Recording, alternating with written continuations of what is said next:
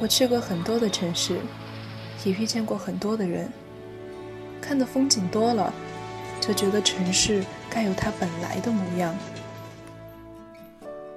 我不知道我该用什么言语去形容我所在的这座城市，我只知道我已经习惯了这座城。我喜欢夜深人静行走的感觉。我也喜欢在拥挤的地方看人来人往。也许有一天，也许有一天我会离开，我会离开。也许有一天我还会回来，我还会回来。与世界侧耳倾听。孤帆隐于天际，落日隐于长河，喧哗隐于内心。喧哗隐于内心。但我们从不隐藏于你的视野之中。隐隐约约，隐隐约隐约听到的有声电影。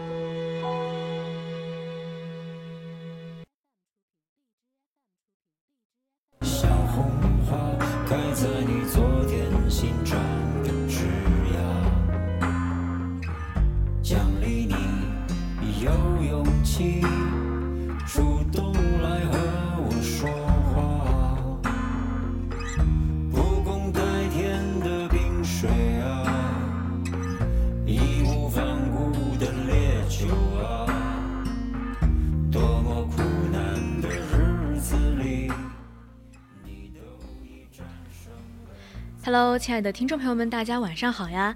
你正在收听的是 FM 一零零 VOC 广播电台，在每周三晚二十一点到二十二点为您直播的专栏节目《侧耳倾听》，我是主播佳薇。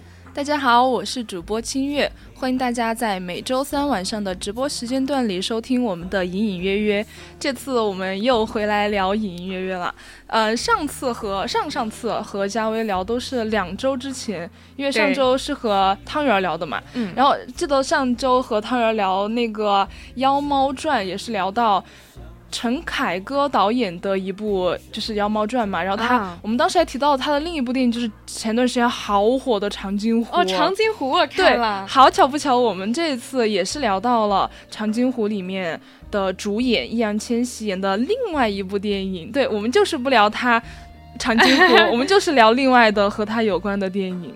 对，那我们今天的这部电影呢，《送你一朵小红花》，不知道听众朋友们有没有听过呢？今天引主题这么直截了当吗？当然了，因为《送你一朵小红花》可是易烊千玺的代表作，嗯一定要让观众朋友们、听众朋友们要去看这部电影。对，相信我们的听众朋友们在最开始听到电乐的时候就猜到了，我们今天嗯要讲的这部电影就是《送你一朵小红花》。那么感兴趣的听众朋友们呢，可以加入我们的 QQ 听友四群二七五幺三幺二九八，或者呢是在荔枝的公屏上，或者是在我们抖音的直播间与我们进行互动。没错，有兴趣的朋友呢，还可以加入我们的 QQ 听友四群，或者是在荔枝公屏上与我们进行互动哟。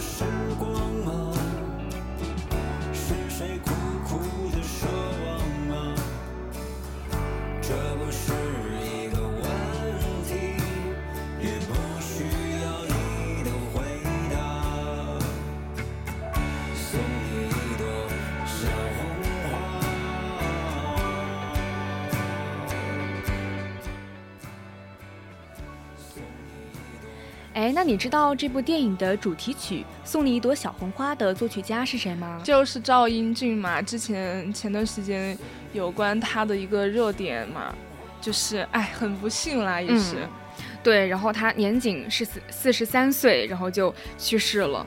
他是一位非常优秀的音乐人，我觉得我们最应该铭记的应该是他的作品。我对我记得他身上最具有标志性的记忆点就是那个蓬乱的爆炸头，因为我当时看吐槽大会第二季上，他作为音摇嘉宾，也是自曝在上台之前和李诞还有赵尚刚，他们俩都没有 忍不住去薅他的头发，嗯。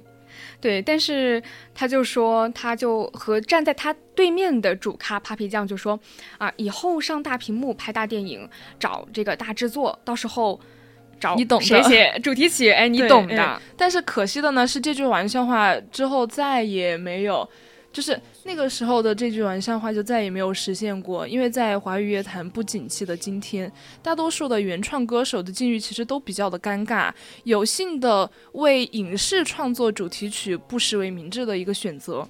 对，那赵英俊的作品，它就是伴随着一部部的贺岁的电影啊，比如说我我们之前的观众的耳朵。那个徐峥筹拍的那个《人在旅途之泰囧》，还还就是上当时上映首周的票房都高达了三点一亿元，哇，太多了，记得这么清楚吗？对，因为这部电影我当时就是特别喜欢看，小的时候，对，而就是它这部电影的主题曲嘛，我就要和你在一起，一遍一遍的，就是在各大的电影院放映。对，然后它的那个主题曲不知道你听过没有？就是我就要和你在一起。当时这部主题曲特别的火，然后我当时看这部电影的时候还在哼唱这首歌。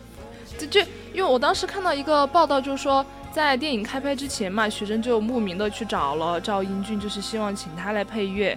他当时就胸有成竹的就答应下来了，因为他当即脑海里面就出现了一个最初的版本。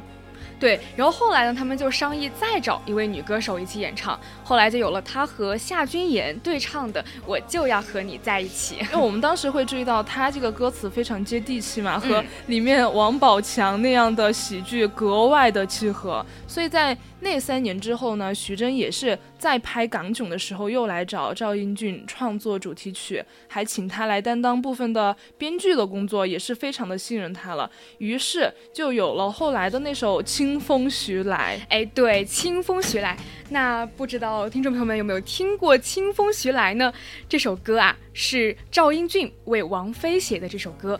那一位音乐人能为我们的天后写歌，那简直是实现了全中国音乐创作人的梦想。啊，对，之前呃零四年的时候，赵英俊参加了一个我们我们可能不太熟悉，因为零四年可能我们那会儿才两三岁嘛，但是他参加了一个首届歌手选秀类的节目《我行我秀》。我觉得像我们哥哥姐姐还或者是父母他们那一辈，可能对这个综艺还挺感兴趣的，因为当时确实是火得一塌糊涂。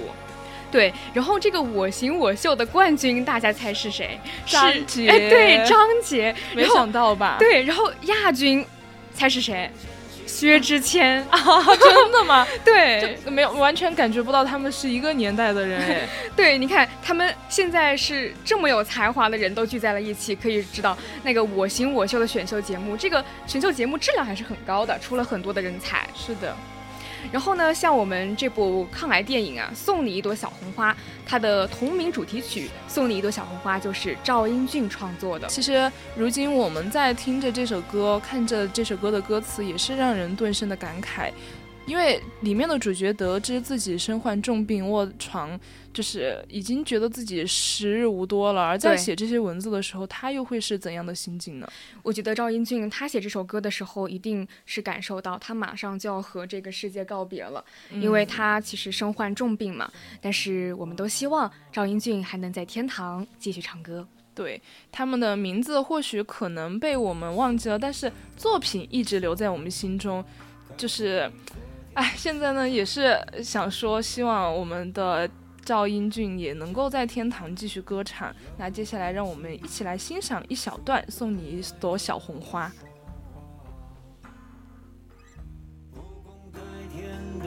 水啊，义无反顾的烈酒啊，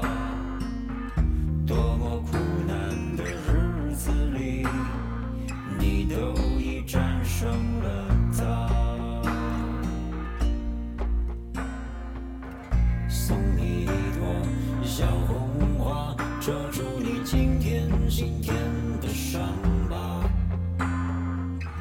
奖励你在下雨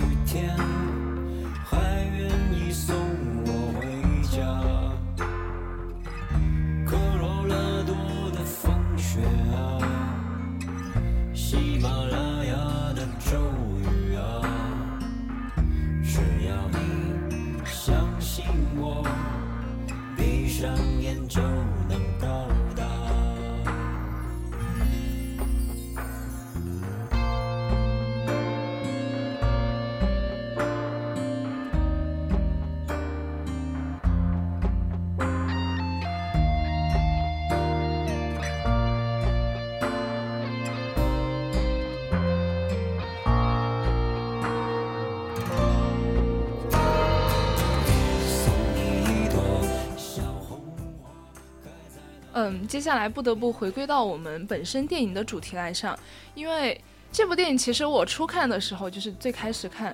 我知道它是一部抗癌的一部电影，但是我没有想到整个片子的基调是那么的快乐和欢快，前面好几次都都把我逗得笑了。对，就是你看前半场就感觉像是一个青春偶像剧，然后搞笑的感觉啊！对对对，而且里面那个特别是最开头，韦一航不是跟妈妈打电话嘛，他妈妈让他你要多去跟人家交流，跟人家沟通，然后那个。小妹，哎，那个岳云鹏演的叫什么小妹来着？她不是组织了一个 party 嘛？对，假发店的老板。对对对。然后他去玩，他说，你他他跟妈说，妈，你看这些人都很奇怪，然后你还让我跟他们交流，打了打电话，就还跟妈吐槽嘛。嗯。打着打着电话，他电话就。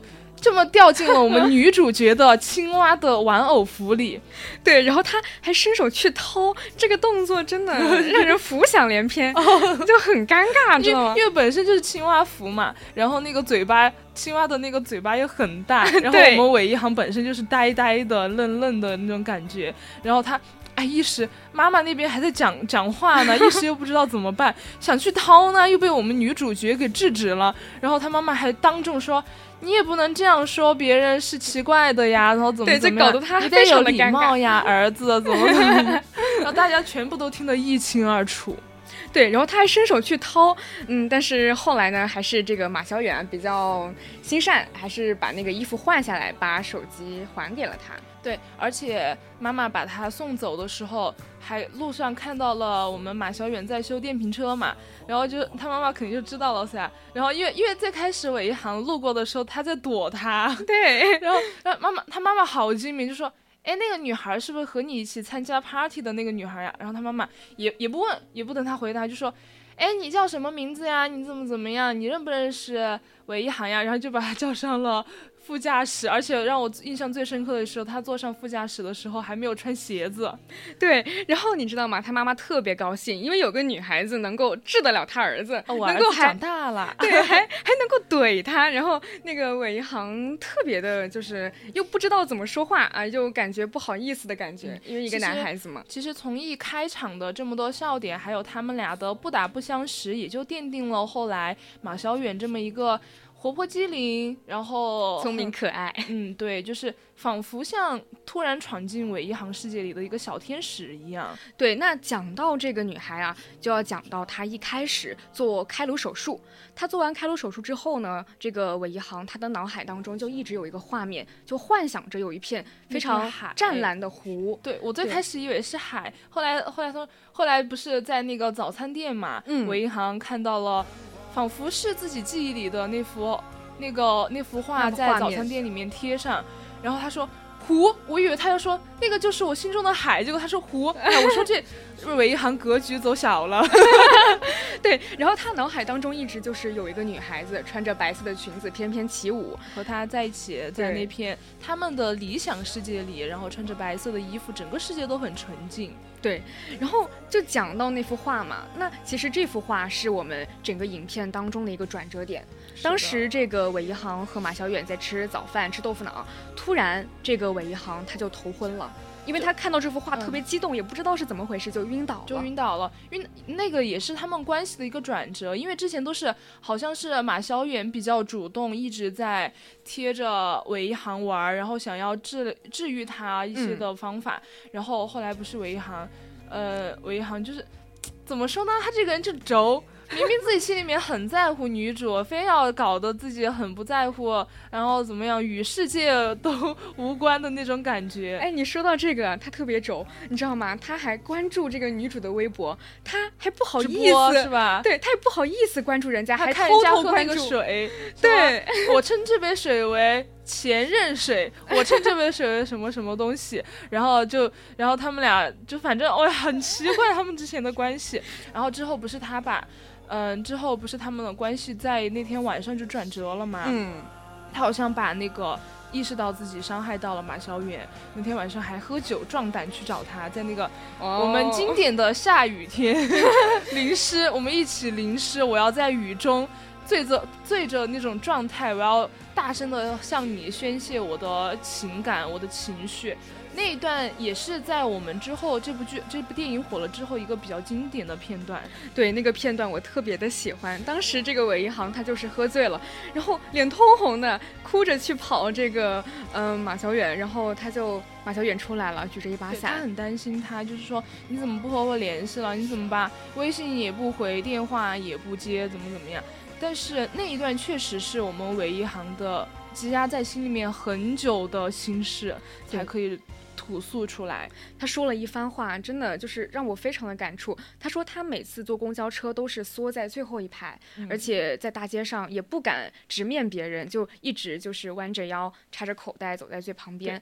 真的是让我感受到一个癌症病人他内心的一种自卑吧。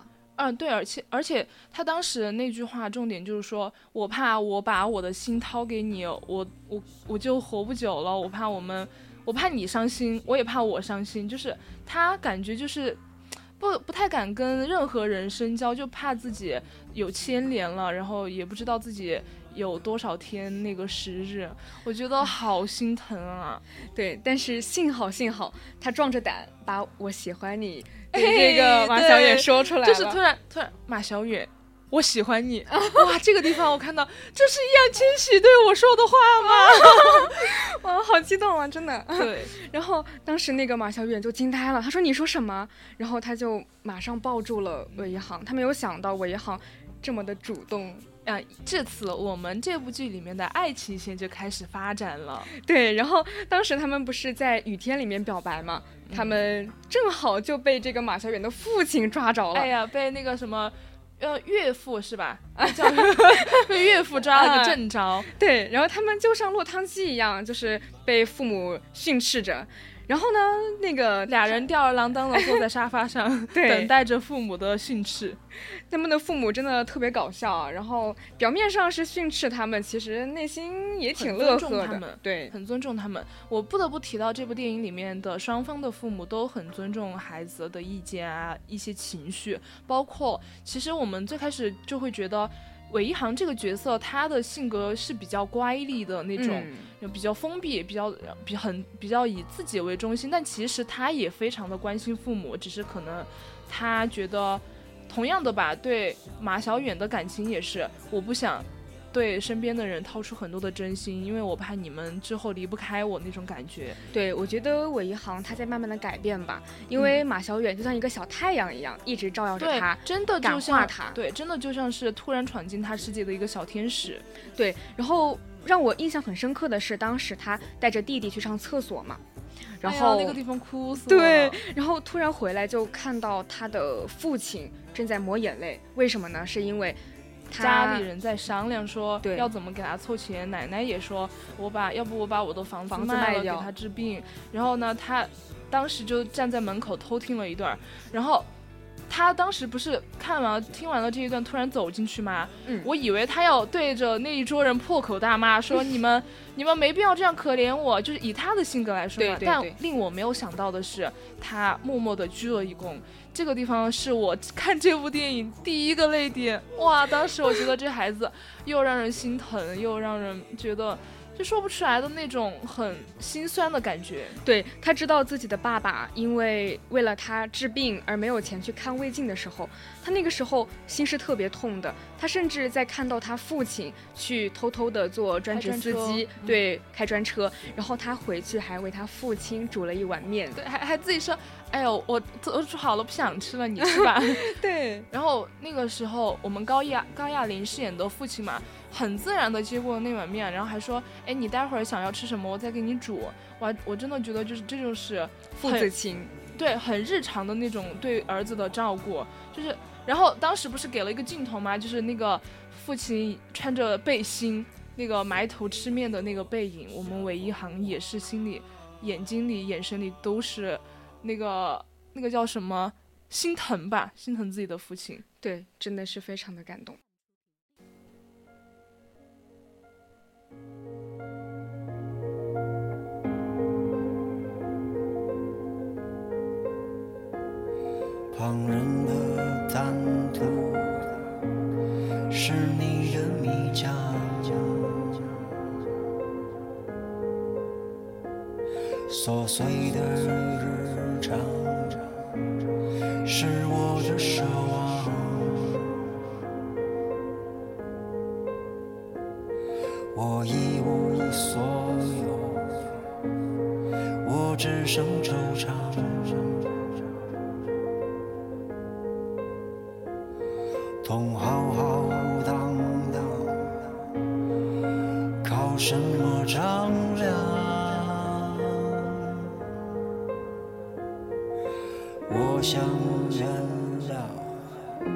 不知替谁原谅。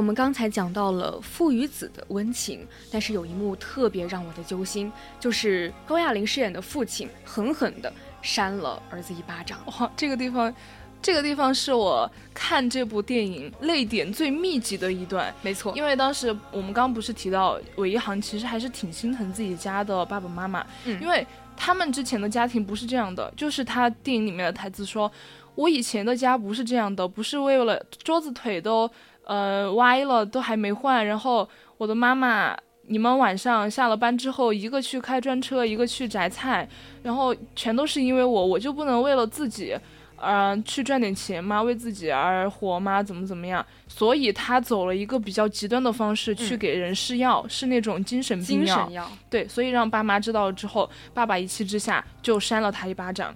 对，然后爸爸扇了他一巴掌之后，他内心又感到特别愧疚，他觉得不应该扇儿子一巴掌，然后他又后来把儿子叫过来说：“这是我开专车的钱，一万多块钱。”对，就是这里。好扎心啊！他不是跑到那个假发店老板的家里去了吗？然后爸爸追过来，在那儿等等着他，就说：“嗯、儿子，你要住这里也可以。”这个，然后拿着一袋子药给韦一航说：“这些药你怎么怎么去吃，怎么怎么样去那个。”然后韦一航就看着自己的爸爸说：“嗯、就是就很心疼，满眼的泪水。然后那个当时不是父亲拿着药，那个颤抖的手啊，就是生怕儿子有什么大爱。哦，天哪，好心疼，这里太真。的父爱如山，没有想到就是平常，嗯，似乎不太就是不太和儿子交流的父亲，今天竟然做出这样的举动，其实让我非常的感动。其实心里面是非常非常在乎儿子的，包括后来他和妈妈在打印马小远照片的时候嘛，嗯他妈妈谈到，嗯，就是说。突然问了妈妈一个问题，就是说以后我不在了，你们会怎么办？妈妈不说就晾衣服去了吗？我以为就到这里就结束了，只是一个比较戳心窝的话题而已。但是后来不是有一段他们爸爸妈妈录了一个视频，就是假装啊他不在了，他们的一天是多么的温馨和多么的幸福。对，哎呀，这个这一段也是他们爸爸妈妈专门拍给儿子看的，也是很心酸。对，那我们再说回到这个父亲，那父亲呢，因为打了儿子一巴掌嘛，他感到嗯非常的愧疚，然后他就拿出了他开专车赚的钱一万多块钱给到韦一航，他说这个钱你拿出去玩。对，多看看悄悄悄悄的说说，这是爸爸开专车攒好不容易攒下的一万多块钱，够你们去玩一趟了。然后就说啊，韦一航还嘴硬，那个时候说 我不用，他说呃不用了，你你拿去做做胃镜镜吧然后爸爸还说就是单位组织了体检，这个时候我还挺。我我觉得我还挺那个挺质疑的，我就说应该也是爸爸在骗儿子吧？对，其实体检的话，你要说过几天就有体检，那为什么之前安排了胃镜？为什么之前就一直没有安排呢？哎反正就是看着很心酸，很就是我我看这一段一直流眼泪，一直流眼泪，就止不住的流。对，但是我们说韦一航和父亲之间还是用这种无声的这种这种语言吧，就是去化解了他们的矛盾。然后韦一航他就拿着父亲的钱去和马小远去了一次青海的途中，马小远就倒了，对，那个也是我们高潮的部分吧，就是将整个情节真的推向了高潮。马小远的倒意味着他们的。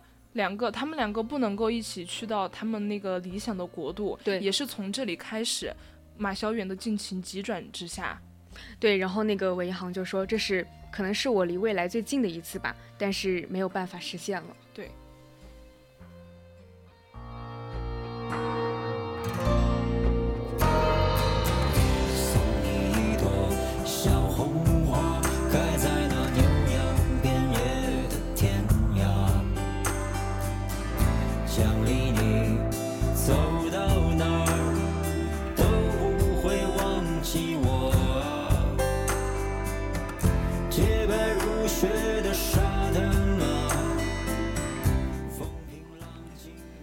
其实送我一朵小红花这一部是非常非常潸让人潸然泪下的一部电影，但我不同意它是一个悲剧的故事，因为它的泪点几乎都不是来自于其中主人公悲惨命运的本身，相反而是他们对悲惨命运的某种反思，对继续生活的一种。